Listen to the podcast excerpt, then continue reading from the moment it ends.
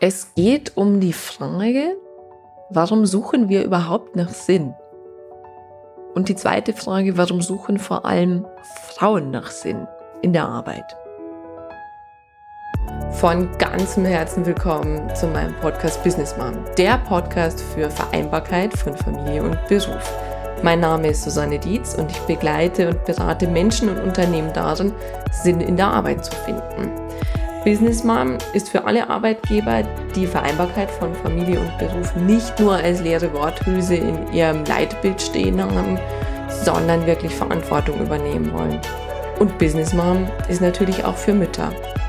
Für Mütter, die nicht nur ihre Kinder lieben, sondern auch ihren Job. Und für Mütter, die Sinn in ihrem Job suchen, finden und bereit sind, dafür zu kämpfen. Ich wünsche euch allen konstruktive Perspektiven und sinnstiftende Erkenntnisse. Viel Freude dabei!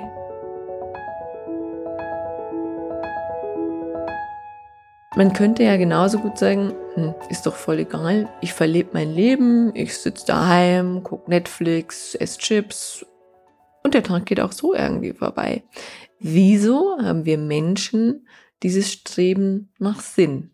Und diese Frage hätte ich vor einigen Jahren, als ich in einer Festanstellung war, wo es wirklich nicht so viel Sinnvolles gab. Also ich hätte intrigante Kollegen, ich hätte inkompetente Chefs, ich hätte ineffiziente Meetings, ich hätte einen Job, der überhaupt keinen Sinn gemacht hätte. Das heißt, ich hätte Formulare eingescannt und ein Shared Service Center geschickt, während ich aber eigentlich strategische Personalentwicklung machen sollte. Also mein Alltag war gespickt von Sinnlosigkeiten. Mm. Und ich war traurig, ich war frustriert und ich war müde. Und da kam zum ersten Mal die Frage, wie kann ich denn mehr Sinn integrieren und warum will ich denn überhaupt Sinn? Und die Antwort habe ich damals postwendend bekommen. Ich hätte einen Traum. Und zwar zu der Zeit, weil ich sehr frustriert und sehr traurig war in meinem Job, hatte ich nachts den Traum, dass ich gestorben bin. Ich war tot. Und mein Körper stieg in den Himmel und, oder besser gesagt, meine, meine Seele stieg in den Himmel und klopfte an dieser Tür. Petrus oder wer auch immer, also ein Mann, öffnete diese Tür und sagte zu mir, Kind, was hast du mit deinem Leben gemacht, was ich dir geschenkt habe? Und ich musste kurz überlegen und habe dann sehr kleinlaut geantwortet, ich wäre jeden Tag froh, dass er vorbei war.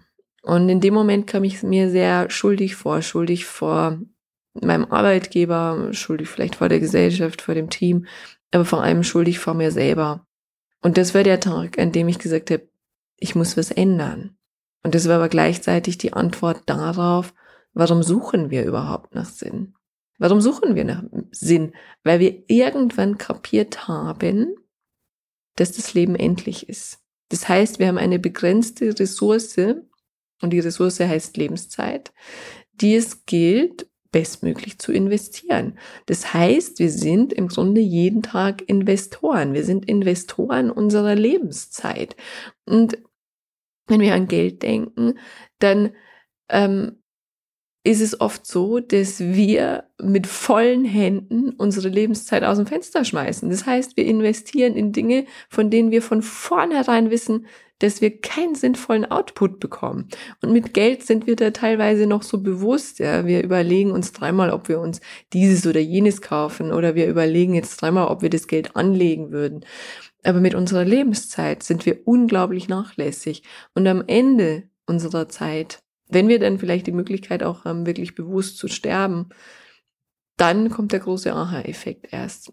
Und das ist eine Sache, die können wir uns sehr, sehr viel früher bewusst machen, dass diese Ressource Lebenszeit endlich ist. Und wir alleine, das ist die zweite Erkenntnis, wir alleine haben es in der Hand, diese Lebenszeit zu investieren. Das heißt, wir sind eigenverantwortlich dafür. Niemand anders sonst. Wir sind verantwortlich dafür, wie wir die Lebenszeit investieren. Und folglich sind wir natürlich auch verantwortlich dafür, ob unsere Investition Sinn macht. Ob wir hinterher sagen, ja, das war ein guter Tag, ja, ich habe Zeit mit meinen Freunden verbracht, ja, ich habe Sport gemacht, ja, ich habe Zeit mit meiner Familie verbracht oder ja, ich bin ins Büro gegangen und ich habe einen Mehrwert für dieses Unternehmen, für die Gesellschaft oder auch für mich selber geschaffen. Also das ist ja total individuell. Das ist die Antwort darauf, warum suchen wir nach Sinn. Und aber dass wir eigenverantwortlich sein müssen. Denn, was ich auch oft beobachte, dass gesagt, jetzt, wo das Sinnthema immer mehr in die Köpfe der Mitarbeiter steigt, viele Mitarbeiter und gesagt, die jungen Generationen sagen, ich suche mir einen Arbeitgeber aus, der mir Sinn gibt. Der funktioniert aber nicht. Denn es ist genauso wie in einer Beziehung. Ich kann auch nicht zu meinem Mann sagen, hey, mach mich glücklich. Es ist immer in meiner eigenen Verantwortung, dass ich glücklich bin, nicht von irgendjemand anders. Und genauso ist es auch in der eigenen Verantwortung, Sinn zu finden und nicht vom Arbeitgeber. Was es sehr wohl ist, und da stimme ich vielen zu, dass es ein Zusammenspiel ist von beiden. Aber dazu an anderer Stelle nochmals mehr. Die Frage, um die es jetzt auch geht, ist, warum suchen gerade Frauen nach Sinn? Ich habe gemerkt, gerade mit meinem Buch Sinnkrieger und auch mit meinen Vorträgen, dass vor allem Frauen sich angesprochen fühlen, Sinn in der Arbeit zu finden. Und ich habe eine Erklärung dafür, die für mich ganz stimmig ist und ähm, da gibt es mit Sicherheit mehrere Erklärungen dafür. Aber die eine ist, dass ich glaube, dass Männer sich immer noch sehr viel stärker auch in ihrer traditionellen Rolle als Ernährer sehen. Also auch in dieser Verantwortung als Ernährer sehen.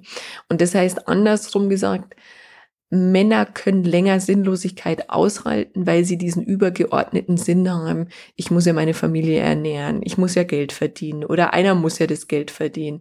Das sind alles so Glaubenssätze, die Männer länger bei der Stange halten, auch Sinnlosigkeiten auszuhalten. Und da sind aus meiner Beobachtung Männer sehr viel strapazierfähiger. Bei Frauen beobachte ich, die gehen weniger Kompromisse ein. Das heißt, wenn die keinen Sinn erfahren, kündigen die schneller, versuchen auch was zu ändern.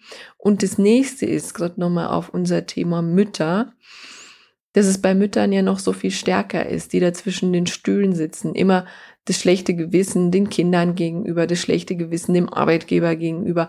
Also dieser Klassiker, ich kann es ja eh niemandem recht machen. Und wenn ich dann noch einen Job mache, der überhaupt keinen Sinn ergibt, und ich wüsste, in der Zeit könnte ich vielleicht auch mehr Zeit noch mit meinen Kindern verbringen. Und das Betreuungsgeld ist so hoch, dass es gerade gedeckt wird durch dieses Geld, was ich da verdiene. Dann sind gesagt, Mütter sehr, sehr, sehr stärker gewillt, einen Job aufzugeben und zu kündigen.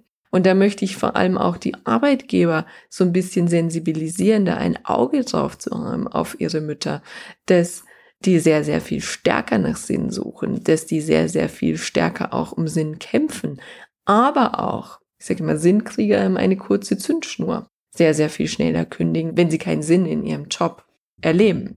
Und eine Geschichte dazu, ähm, es war damals eine Kollegin von mir, Abteilungsleiterin war, also so einen ganz guten Job bekommen hat, ist dann mit 38 schwanger geworden, also nicht super früh, aber auch nicht super spät und ähm, hatte dann sich einen Plan auch so mit ihrer Chefin ausgedacht, dass sie nach einem Jahr wiederkommt und dann in Teilzeit diese Abteilungsleitung weiterführen wird. Hat aber auch während dieses Jahres, Jahres Elternzeit gemerkt, dass dieser ursprüngliche Plan mit Krippe für sie so nicht passt. Also es wäre ein recht anspruchsvolles Kind und ähm, sie gesagt hat, nee, sie möchte das Kind nicht in eine Krippe geben, sie möchte dieses Kind äh, lieber in individuelle Betreuung geben. Kann ja jeder so für sich entscheiden und wenn es auch finanziell möglich ist. Heißt aber gleichzeitig, sie hat sich eine Kinderfrau engagiert, die nahezu komplett ihr Gehalt gekostet hat, das sie da in Teilzeit verdient hat. Das heißt, es ging auf Null aus. Und was halt dann passiert ist, war so der Klassiker, sie kam zurück, ähm, sie konnte es ihrer Chefin nicht recht machen, weil die wollte sie nach drei Wochen dann schon wieder für vier Wochen nach Indien schicken und war völligst verständnislos, dass sie das nicht tun könnte, obwohl sie denn ein einjähriges Kind daheim hätte. Und es so schon so ein bisschen auch mit Systematik, wie ich finde, dass man äh, sie da an die Grenzen getrieben hat, um dann selbst zu sagen, ganz ehrlich, also meine Nanny kostet so viel Geld, mein Job macht überhaupt keinen Sinn, im Gegenteil, ich bin total frustriert, ich bin traurig, ich bin gehetzt und ich habe ein schlechtes Gewissen meinem Kind gegenüber, ich werde diesen Job jetzt kündigen. Und das ist aus meiner Beobachtung kein Einzelfall. Das heißt, Mütter gehen weniger Kompromisse ein. Und entweder sie kündigen oder sie werden halt zu Sinnverschiebern, was auch super schade ist.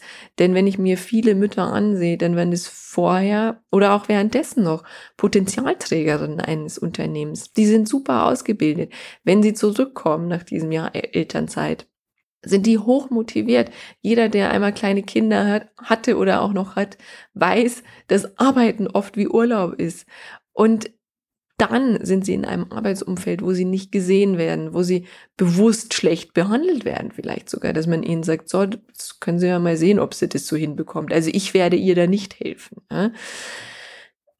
Und dann natürlich eher tendieren dazu zu kündigen. Und das ist zu Zeiten des Fachkräftemangels, finde ich, grob fahrlässig. Also ich finde auch hier wieder, wie ich es schon oft gesagt habe, es braucht hier ein Miteinander. Es braucht hier ein Commitment zwischen Arbeitgeber und den Müttern zu sagen, ja, es ist jetzt gerade eine schwierige Zeit, aber ja, diese Zeit ist endlich. Das heißt, wir sprechen hier vielleicht von drei kritischen Jahren, vielleicht auch von vier, wo die Frauen in Teilzeit sind. Dann kann man das vielleicht aufstocken. Und vielleicht funktioniert es aber sogar noch viel besser in Teilzeit. Das heißt, das Unternehmen spart sich Geld, weil es keine Vollzeitstelle bezahlen muss. Und die Mütter schaffen aber teilweise das Gleiche in der Hälfte der Zeit, weil sowas wie Kaffee trinken oder Ratschen am Kopierer fällt einfach weg. Ja? Also ist nicht immer so, aber kann auch durchaus sein. Und dann kommt das Kind in die Schule, dann haben wir zwar das nächste Thema, dass auch hier die Betreuung oft nicht geregelt ist. Also wir haben sehr, sehr gute Krippenplätze. Und ich sage auch nicht, dass jeder sein Kind Vollzeit in die Krippe schicken soll. Im Gegenteil. Also ich bin hoch erfreut, wenn äh, Mütter auch äh, sich bewusst die Zeit nehmen und sagen, ich betreue das Kind daheim, also das, das ist jedem freigestellt. Aber gerade wenn Kinder dann in die Schule kommen, wir haben kein System der Ganztagsschulen, was fest etabliert ist. Wir haben viel zu wenig Betreuungsplätze. Und auch hier wäre es im Grunde für Unternehmen wieder ein Alleinstellungsmerkmal oder auch ein Attraktivitätsmerkmal zu sagen, hey, wir kümmern uns um interne Betreuung der Schulkinder. Wir haben sowas wie einen internen Hort. Wir wissen, der, die Mama oder der Papa sitzt eben oben in der Abteilung und unten ist der Hort und wir sind jederzeit verfügbar. Die Wege sind unglaublich kurz. Also das wäre doch mal eine coole Idee. Nicht nur die Krippen und Kindergärten, die die großen Konzerne aufgesetzt haben, sondern auch die Hortbetreuung. Das wäre doch wunderbar. Und das ist so ein Traum von mir. Also, dass Arbeitgeber und Mütter da mehr aufeinander zugehen, da auch mehr Verständnis füreinander haben. Und ich sage nicht nur, dass die Arbeitgeber Verständnis für die Mütter haben sollten, sondern auch andersrum, dass auch hier nicht nur die Haltung ist eben, wie ich gesagt habe, mit dem Thema, hey, gib mir mehr Sinn oder hey, gib mir mehr Freiheiten, damit ich Mutter sein kann, sondern auch zu sagen, ja, also der Laden muss ja auch weiterlaufen, dementsprechend muss ich auch einen Kompromiss eingehen. Und so ist es letztlich in jeder Beziehung, die wir führen. Es ist immer ein Kompromiss. Es ist immer ein Aufeinander zugehen. Aber was es hier halt braucht, dass beide Sinn erfahren und die Mitarbeiter vor allem Sinn erfahren, damit das Unternehmen erfolgreich sein kann, ist, dass wir Verständnis füreinander haben und dass wir ein gemeinsames Ziel haben, an dem wir arbeiten. Und so kann ich schon mit guter Organisation die, sag ich mal, in Anführungszeichen kritischen Jahre gut überbrücken. In diesem Sinne und mit diesem Wunsch wünsche ich euch alles Gute. Ich freue mich auf jede Rückmeldung von euch und dann bis bald. Von Herzen danke, dass du wieder mit dabei warst. Wenn du mehr zu Business Mom erfahren willst, dann besuch mich doch einfach auf Facebook, Instagram, LinkedIn oder Xing oder geh direkt zu meiner Business Mom Website unter www.businessmom.de. Dran denken, Sinn im Business schreibt man bei mir immer mit zwei N. Dort findest du alles zu meinem Podcast, zu mir und meiner Person, meinen Beratungen, Seminaren, Coachings, Büchern und auch Vorträgen. Ich freue mich auf dich.